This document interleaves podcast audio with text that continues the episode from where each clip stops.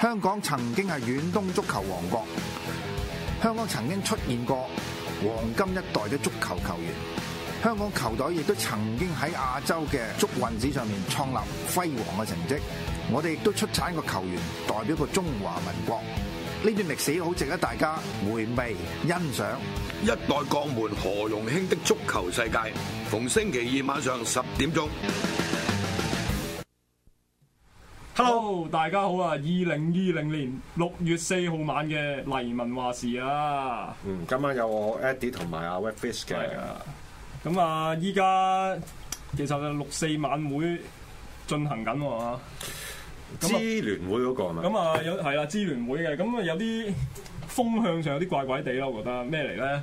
就係、啊、李卓人一直喺度哀求嗯，政府咧係係俾佢喺六四今晚喺呢個維園嗰度咧就搞個聚會噶嘛。哀求係啊，哀求嘅，嚇即係一路話，就算你唔俾我咧，我都要搞遍地開花㗎啦，嚇咁，樣㗎嘛。但係佢哋誒警方嗰邊都有啲回應㗎噃。警方即係喺係咪今日晏晝啲回應啊？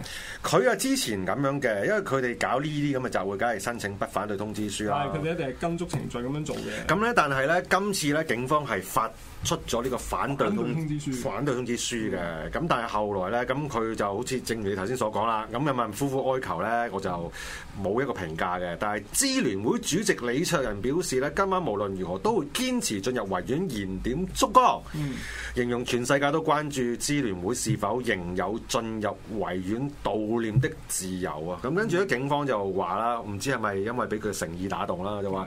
如果今晚有人到呢個維園悼念咧，只要嗰個係一個和平進行咧，例如冇出現嗰啲堵路啊嗰啲咁嘅情況咧，警方盡量不會干預嘅。盡量不會干預。係啊咁但係其實我見到尋日維園嗰個佈局咧，就有晒干預嘅。點解咧？就係因為俾即係個球場啦，同埋啲草地咧，係俾啲鐵馬圍住晒，唔俾人入噶嘛。嗯，嗰、個未算干預，嗰、個係一個誒防衞措施啫。防衞措施都唔干預你就係唔俾人搞先叫干預啊！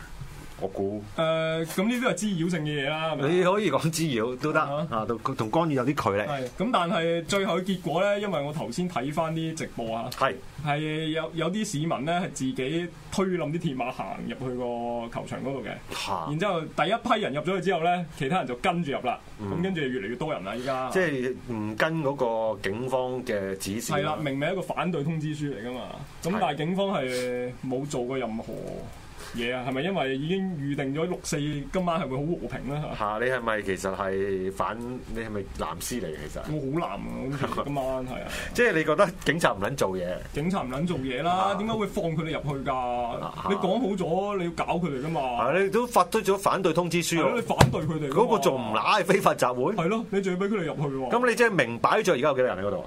唔知知唔喎。知啊？但係好多人啦啊！，明擺着咁多人喺度非法集結，你做做咩你唔撚使你限聚令啊？係咯。嚇！而家你係咪嗯將香港嗰個武武漢肺炎嗰件事係拋諸腦後係啊啊！？呢個瘟疫危機拋諸腦後，置我哋港人嘅生命於不顧，係嘛？我哋要嚴厲譴責警隊今晚嘅做嗯誒，法。你可以留翻個地字嘅，你我得啦，你你自你自己譴責就得啦，係啦，即係我割對。席即刻同我割席，係咪？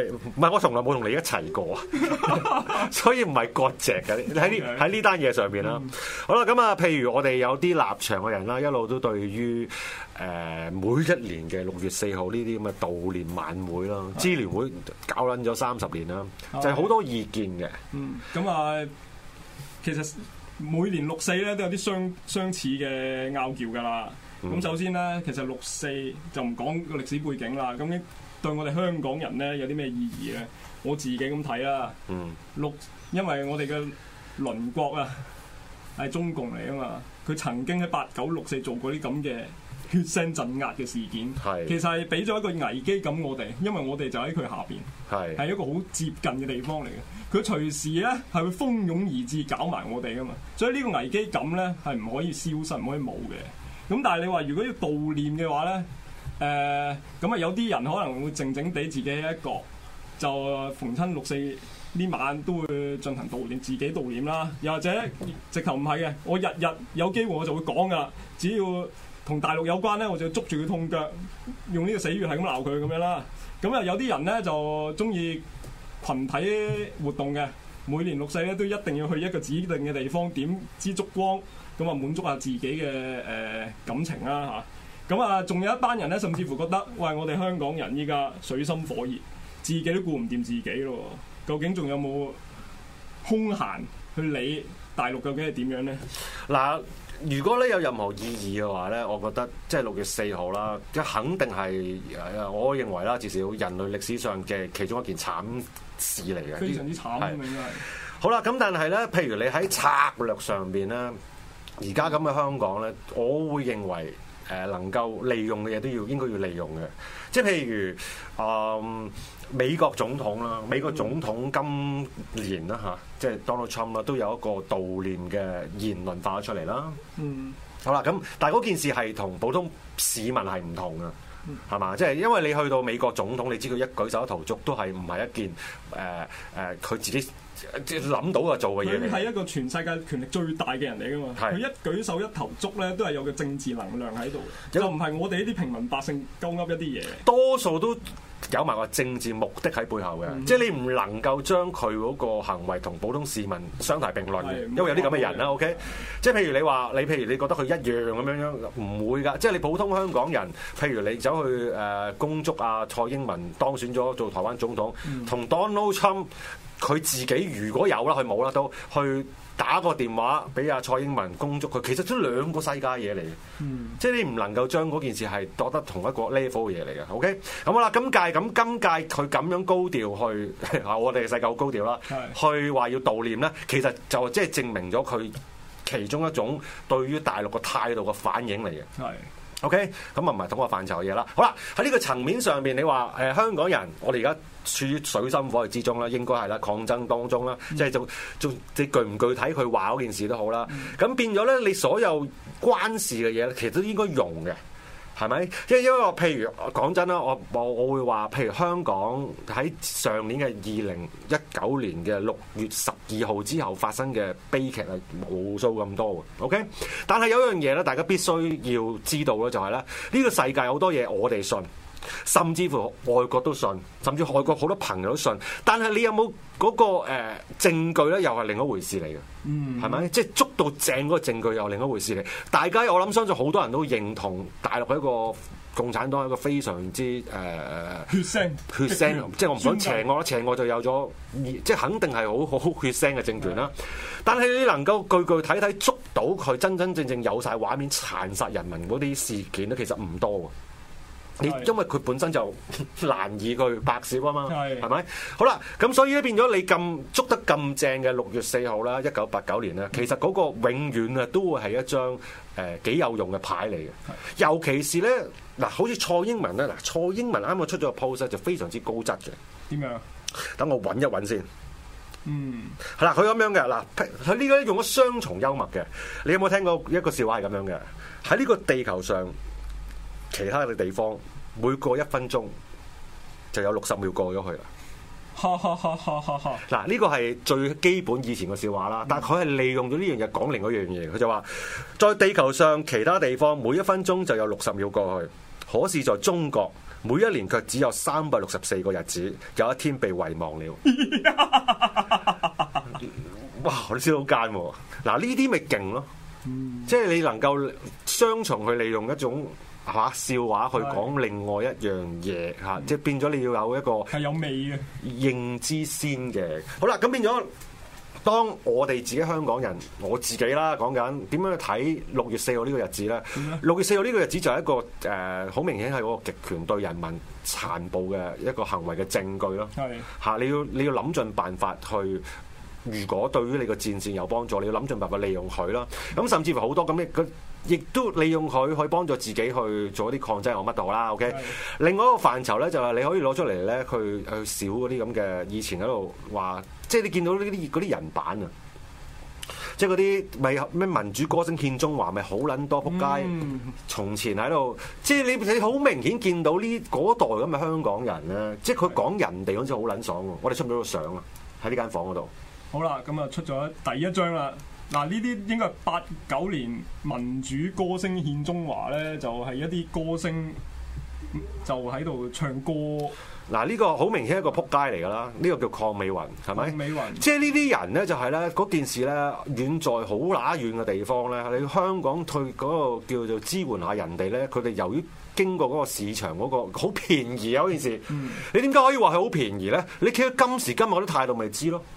嗱，你睇下佢幅相入邊咧個姿勢幾堅定啊，眼神幾沉着嚇、啊，但係你係唔會估到佢三十年之後嘅今日咧，嚇講呢啲閪話出嚟噶嘛。佢變咗人大啊嘛係，佢係變人大啊！嚇，啊跟住啊係咪會繼續行嗰啲相？好，下一張係啦，嗱呢啲咁嘅阿 B 啦，鐘鎮圖好明顯啦，直頭撐警添啦佢。啊但係呢堆咁嘅人咧，其實咧我喺呢批相嗰度呢個係網友提供嘅相，我揾唔到譚詠麟嘅，應該有㗎啊譚嘛詠？麟應該有嘅。呢啲咁嘅閪人 係嘛？即係呢班閪人咧，睇埋睇埋之後嗰啲係啊啦，睇埋呢度攞一路攞一。路落啦。啊嗱呢個真係極品啦，成龍成龍犀利啦，佢講咩啊？啊！佢話凡係中國人都唔會向專制強權低頭嘅。嚇，唔會向專制強權低頭係啊喎。佢今日喺度講咩啊？ 佢今日咪向專制強權低咗頭咯。一班人渣垃圾，繼續去埋少少相啊！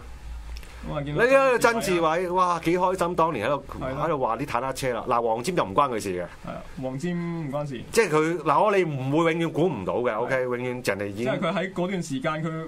佢停留咗喺我哋嘅回憶當中啦，就冇係啦，即係佢我估冇唔到向上，亦嘅。都冇向下係。啦，咁但係如果誒、呃一個良善嘅，都估佢應該唔會微共嘅。嗯黃佔，因為呢啲有有智慧到有智慧到一個一個點嘅人咧，就係好少可後來微誒微共嘅。冇錯，即係譬如啊，啊睇埋先，倪倪康咁咯。康咁樣唔會嘅，冇啦至少。啊，肥媽就犀利啦。肥媽其實到而家我都唔撚知佢佢整都係邊，同佢都係同一個通啫嘛，喊咯。係咯，佢冇變過，啊變個啦，樣都冇變係過啊冇變啦。嚇。嗰個邊個嚟㗎？嗰個最左手邊嗰個哦嗯嗰個唔係張曼玉嚟㗎嘛唔係，肯定唔係，哦，OK，係無線啲金草演員啊。我是撚蛋唔記啦得，咗叫咩名啊好繼啦續，係咪冇晒㗎啦？好似仲有一張跟住嘅，哇有兩張嘅。嗱，呢岑建岑勳建勳就肯定係佢，佢其實佢其實係最大惡極過其他人嘅。因為點解咧佢曾經係即係偏民主嗰邊㗎嘛，嚇真係。嚇嚇但係後來佢依家係投撚咗共添啦。嚇，即係湯家華啦係。啦，你話陳恩健佢由始至終佢都好藍噶嘛，佢甚至乎講到明佢好撚憎香港添嘅。好撚憎香港嘅係啊。 O K，咁唔關事喎。好，最後一張啊，唔止啊，啊，唔止啊，仲有呢個汪明荃就真係唔使講啦。佢佢其實就由頭到尾都係奶大中共華奶共咯嘅，係啊。係咯。佢其實冇乜政治顏色嘅汪明荃，不過佢係大中華膠。佢冇政治顏唔色，係佢佢好撚中國啊佢嘛。又係人大嚟嘅喎。阮阮兆兆祥祥係咪無辜嘅咧？阮兆祥咧就想問下大家佢有冇表過啲咩態啊？係啦嗱福祿壽三隻咧，黃祖藍就肯定係好撚奶共噶啦。嚇係係係啊係啦係。，咁另一個唔係佢後來都有誒呢個叫做咩啊？叫做良心發現嘅。係啊，因為上面因為因為上面冇得嬲啊嘛，因為上面禁咗佢啲藝香港藝人嗰度做係啦，咁啲，啊諗住翻落嚟啱下水腳啦，係話要乜你振香香港嘅演藝業咁係樣。啦。咁但係阮兆祥咧，嚇我印象中佢好似冇乜點講嘅。係咪其實想講後面嗰個咧？後面嗰個邊個嚟？嗰兩個嗰嗰個啊乜啲金草演員嚟嗰啲又係，唔識啦。嗰啲好撚蝦毛嗰啲嚟嘅。不過算啦，人哋政治立場唔知係好啦咁我哋點，收返翻嚟先啦。咁啊，睇完咁多個呢啲咁嘅演員或者一啲藝人之後咧，發覺其實佢哋呢啲咁嘅行為非常之廉價咯。唔係佢直情咧解釋咗點解香港嘅娛樂事業咧而家係咁不堪啊！嗯你諗下呢啲人咧咁撚冇內涵啦，點可以振興得到香港嘅娛樂事業啊？係。係咪啲人嗰啲即係嗰啲演技啊，或者一啲技術，或者你感情抒發咧，你係有啲內涵，你先會有個，你先會有個能量喺度俾人唔係至少都要個遠見，你先去振興嗰個行業噶嘛？係即係當然啦，你開頭因為實在太過誒誒、呃呃相對嚟講冇乜競爭啦。因為你香港，你嗰陣時大陸係完全冇呢啲嘢，好多人都偷睇香港啲電視㗎。係，啊甚至乎你華語地區咧，根本你得香港嘅啫，你啊甚至台灣開頭佢都啊冇得比啊！開頭冇得比你啦。八九十年代直頭係啦，但係你因為嗰啲內涵係咁咧，咁啊臭力不計啦嗯嚇。而家變咗，其實香港個娛樂圈係搞成咁係好應該嘅，嗯唔係你都係一班呢啲咁嘅人啫嘛，係咯。係咪繼續喺度喺度拉共啊？啊其實大家應該有唔少童年偶像咧，依家令到你破碎嘅一個心係咪啊？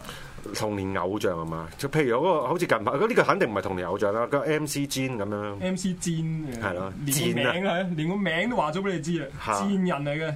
即係呢啲咁嘅撚樣攞撚住美國護照咧，喺度喺度喺度喺度喺度喺度學話。佢唔單止攞住美國護照，佢仲要係佢點樣發佢點樣發起呢個人？佢就係學鬼誒、呃黑黑人人嗰種 rap 嗰種文化啊嘛，係咯。然之後佢喺美國好似有少少名堂咁啦，咁啊嚟香港就帶啲 rap 嘅文化嚟香港，點知佢唔係好撈得掂嘅，係跟住就上咗大陸，係嘛？係啦。咁喺大陸嗰度咧就更加唔掂。就整唔係唔掂喎，好掂嘅咩因為有個叫咩中國有嘻哈咁嘅節目噶嘛。哦，咁啊，呢啲咁嘅模仿，即係表面模仿到，但係其實內心就冇呢啲內涵嘅人咧，喺大陸其實唔知點解會紅得起嘅。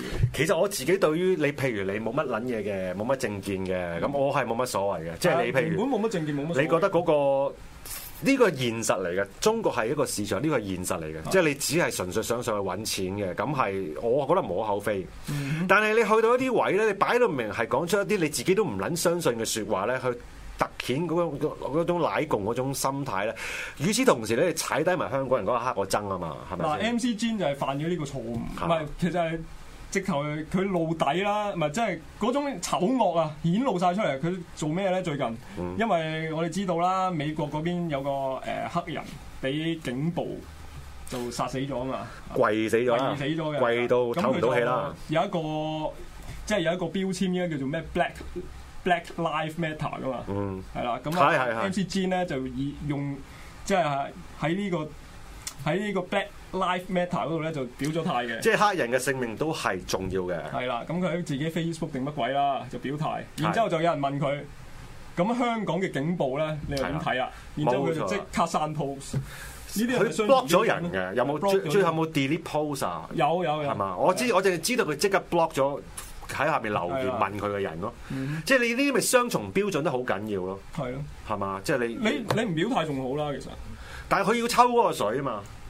咁啊係，因為係佢佢佢因為模仿咗黑人嗰種文化啊嘛，係 嘛所以佢覺得自己咧係需要為黑人咧做一啲表態嘅，係嘛唔係啊，都係頭先咧，點解我哋一脈相承咁講？即係同同同頭先嗰班藝人係一係鳩樣啊啊嘛，呢。啲咁嘅便宜嘢佢哋咪做到足咯，但係當嗰件事咧，其實你同一個標準嚟啫嘛，同一個標準發生喺同一個事件上邊，你就會因應自己嗰、個啦誒誒利益而去改變嘅，係係咪咧？頭先講點解要列出嗰陣阮兆祥暫時無辜啊？除非有聽眾話俾我聽，點解要列出嗰扎人啫？喺三十年前佢哋好乸便宜嘅，因為其實呢啲事情係人都識做㗎啦，譴責暴力。係係咪講咗先，抽咗水先，跟住就呢個風山水起。因為點解咧？佢哋同 MC Jin 最大嘅分別係咩咧？就係、當時嘅佢哋係唔需要直接面對個質疑。係，因係為大咪家應該同一條心嘅，當當時唔係啊，佢冇嗰個 situation 要佢面對啊。因為當年嘅香港警察係冇問題噶嘛，啊係啊，企喺企喺一個離地嘅地方講係啊呢啲嘢咧，就可以無限大嘅感情同。埋當年嗰個中國政府係冇而家咁強大噶嘛，佢哋亦佢哋認知到嗰件係影響唔到佢哋嘅收入噶嘛，嗯係咪、佢哋當年亦都唔係要去到翻大陸得咁嚴重啊，係嗯香港個市場養活咗佢哋好撚柒耐啊，係咪、即係所以咧，其實亦都睇得到咧，美誒中共佢對統戰嗰樣做得幾好嘅，係即係你慢慢去逐個逐個你啲人格嗰啲咧喺度瓦解啊，都以前就因為冇揾食呢樣問題啊嘛，但係依家咧就好鬼麻煩嘅，做藝人其實都。嚇因為最近大陸又有一個新嘅法例啊嘛，嚇要你喺十保證喺十年內咧，你係唔會俾人誒、呃叫做解約嘅。如果你解約嘅話咧，就賠錢嘅。我唔係好明，你唔明啊咩意思啊？咩叫保證十年唔會俾人解約啊？嗰條條例咧就係、話你如果香港人如果要喺大陸做藝人工工作嘅話咧，啊你要保證你呢個藝人保證自己十年內唔會俾人解約。點保 鮮？我唔你明。啊唔好理嗰、個，你唔好你唔好理嗰條條例嗰、個嗰、個邏輯先，佢就係要你啲，你就係佢嗰條條例就係要你啲藝藝人自己保證自己唔會俾人解約。哦，係啦咁咁即而係因為依家其實有啲人誒、呃要表態咩講，你講啲港獨嘢咧，咁你大陸就會俾人丟解啊約係丟掉飯碗，然之後你丟掉咗飯碗之後咧，上面嗰間經紀人公司或者嗰個娛樂公司咧就會損失噶嘛又。佢嘅美其名咧就係話咧要保障佢哋嗰啲娛樂公司咧唔會簽錯你啲藝人， 嗰個判斷唔係應該由佢自己出發嘅咩？係嗰啊。個佢個責任嚟喎。咁所以你你會發現咧，如果依家做藝人想喺大陸揾食咧，係非常之困難啦，有個咁高嘅門檻喺度，係咪啊？哦係咁啩？所以佢哋咪回流 咯。哦原來咁，我我我完全唔知呢個有咩你完全唔知㗎有咩錯係啊 w e b f i s 嘅問題。哦屌我聽唔撚明嘅呢條例，點我點樣保證唔會俾人解約啫？ 冇得保證咯，係啊。保證唔到㗎， 係咯。因為你你到時如果有有個五毛屈鳩你嘅話，咁你你你都解釋唔到㗎。唔係你你對於呢啲咁嘅佢呢咁嘅法律，你有你有咩揣測性可言嘅？保證我唔會俾你話，譬如調翻轉，你話我保證唔會俾香港政府拉。嗯誒、或者因為國安法又好，國歌法又好嗰類嘅嘢拉，咁都仲可能有得避，係因為都叫做有少少少少咋法律條文喺度啊嘛。喂，你而家要我保證我唔會俾人解約喎，我點即保係啲證意？識形態嘅嘢嚟㗎唔嘛。係噶，你可以話因為其他嘢解同我解可以約可以，㗎唔。係，但係佢應該係針對你啲港獨台獨嗰啲嗰啲哦，言論嘅。係咪你應該好似好似千史咁，你爆嗰啲咁相出嚟，俾人解約咁，咁嗰個唔關佢事嘅。係係。即係如果係咁樣不過呢啦，啲明眼人一睇就知係移花節目嘅。咩啊？OK，好啦，咁咧呢個嗱今日咧，其實六四我哋所講嘅嘢咧就唔太多嘅，因為亦都唔想好分化啦。講真，係咁但係誒叫要回應幾個朋友啦，即係我係咪好乸反對人哋去悼念六四咧？我唔反對人悼悼念六四嘅。嗯，即係你你要自己去誒、呃、覺得呢為地球上一件嘅慘事係嘛，做出一啲誒、呃行為即係係，表示哀悼，嗰、個永遠都係人生自由嚟即係。我頭先講咗嗰三點啦。你當呢樣嘢一個危機感擺喺自己嘅心度，又或者你覺得誒、呃六四嗰陣嗰啲人好可憐，你要悼念佢，甚至乎你覺得唔關佢事，我都覺得可以理解嘅。嗯，唯一一樣嘢我唔理解嘅話咧，就係點解一定要去嗰度入錢咧？你講維園係咯，我諗嘅諗唔明，係嘛？乜三十年啦，咪學咪支聯會搞嗰個呢個維園燭光晚會咧，其實就救病就好多年㗎啦，我相信。嗯因為其實最主要咧，譬如有有啲人問啦，啊美美國咁樣先算啦嚇。咁譬如你美國九一一咁樣，佢唔會有班人有唔會有個政黨去嗰度搞個悼念晚會，跟住要籌錢㗎嘛，跟住話幫嗰啲咩人係嘛，跟住搞。即係其實咧，譬如你有啲嘢發生咗，誒一九八九年六月四號，你有啲嘢發生咗，OK。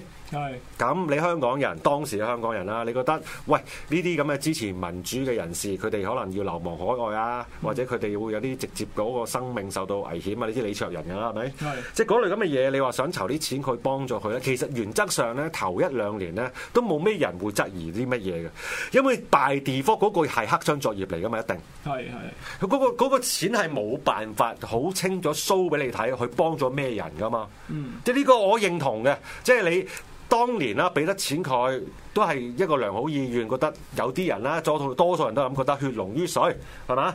咁大家都係啊，咁大啊家都係中國人，我哋有能力嘅，即係佢哋有能力嘅，就要攞啲錢出嚟去救幫助下呢啲追求民主嘅人士咁樣先算啦。咁變咗你由於各方面啦，我都唔數啊李卓人俾人扣起嗰單嘢啦。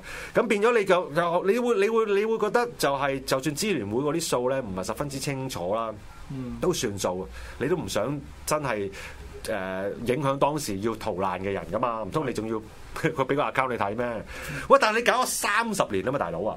係啦，你搞咗三十年，我諗你唔係仲喺度救濟緊嗰班人啩？即係你籌到嗰筆錢咧，應該唔係啱啱好救到嗰救濟到嗰班人之後就冇晒噶嘛，係咪啊？啊照道理應該你有個目標噶嘛，叫做建設民主中國噶嘛。啊！咁應該會有少少成績俾我哋睇到㗎，係咪啊？但係你唔好講三十年咧，二十年前都毫無寸進啦。啊咁究竟你作為一個誒、呃支持民，即係建設民主中國嘅一啲支持者，嗯點解、你仲去入錢俾佢哋咧？我覺得唔係佢嗰個理念，真係佢嗰個理念唔係我所認同嘅咯。即係譬如你話你要走去建設民主中國咁樣，咁你又點樣去做咧？嗰件事你憑你自即係你而家憑住香港而家真真正正自己都搞唔掂，嗯你點樣去仲話要去帶領呢？屌屌你咩帶領人哋個國家一個民族去爭取民主咁樣，你有乜撚嘢資格咧？嗯係咪？跟住你籌咗咁多年錢，嗰啲錢實實在在啲數，大家都即係我都講頭嗰幾年唔撚計你啦，OK 係係咪？咁但係後來話佢好多數，其實好多數咧係自己出咗嚟做咗行政費嘅，即係養咗自己一班人。係係同埋不過咁講啦，即係錢唔錢佢都算啦。即係咧最最令我唔滿意嗰樣嘢咧，就其實有啲磨滅咗一啲人嗰個意志嘅。有啲人有有大批人就係、呃失望啦，其實對於咁樣繼續做落去有乜撚嘅意思咧？咁變咗佢自己長時間對咗對住對對於政治就變咗好冷感，嗯，因為佢覺得自己做咗嘢㗎嘛。有種無力感喺度啊。啊俾咗咁多錢落去，啊跟住原來你搞咁撚多年都一鳩樣嘅，毫冇無寸進係嘛？咁啊，與此同時有另外一批人咧，同個道理一差唔多，好好鬼似嘅，個結果好似先啦，就係佢係覺得。我係誒俾咗錢贖罪券啊係嘛？呢叫，係我我俾咗錢落支聯會啊，唉、我有撐民誒、呃六四啊，咁佢就覺得自己誒、呃有份去抗爭咁樣樣。咁變咗，即係呢一個模式會令我覺得嗰件事唔係咁健康咯嚇、即係呢、個。不過咧，我都我都有一句，即係你去到一個位，譬如你今年咧。誒頭先李卓李卓人講嗰、個嗰個理論好不好明顯係抽水㗎啦，即係究竟我哋而家仲有冇個自由去誒、呃集會咧？因為呢個就直接同誒國安法有個係連結咗一齊嘅。係啦，咁譬如你做呢啲咁嘅嘢咧，都 OK 嘅，即係相對。若果你唔好特別籌錢嘅話，但係我相信冇乜可能咯。都係㗎啦，一定擺個籌款箱喺度㗎啦，起碼。嚇，咁啊，不如試下回應下我哋啲聽眾啦。咁啊，有有位聽眾批評我啊，批評我哋啊，或者叫做未做功課唔好講，你唔好用 rap 去講，應該呢啲叫英黑人文化叫做 Hip hip hop 啊，係啱，你講得啱嘅。呢頭先講 MC Jin 嗰種扮黑人嗰種文化叫做 hip hop，係啦。咁啊，另一個啊 Kelvin 湯咧就話譚詠麟個人咧其實係冇去民主歌聲獻中華嗰、個麻嗰、個嗰個演唱會度嘅，但係佢有拍片支持嘅。咩話剝你棚牙？係，咁我一陣間 fact check 下啦。但係我我記得係譚詠麟係拍咗一條片嘅，嚇！係啦，因為係尋日睇過下嘅，哇啊咁係啊啦，撚佢係新鮮。冇佢係冇喺嗰個演唱會嗰度嘅。哦 OK，咁啊真係可惜啊真 係咯係。我哋下一節翻嚟再講。好。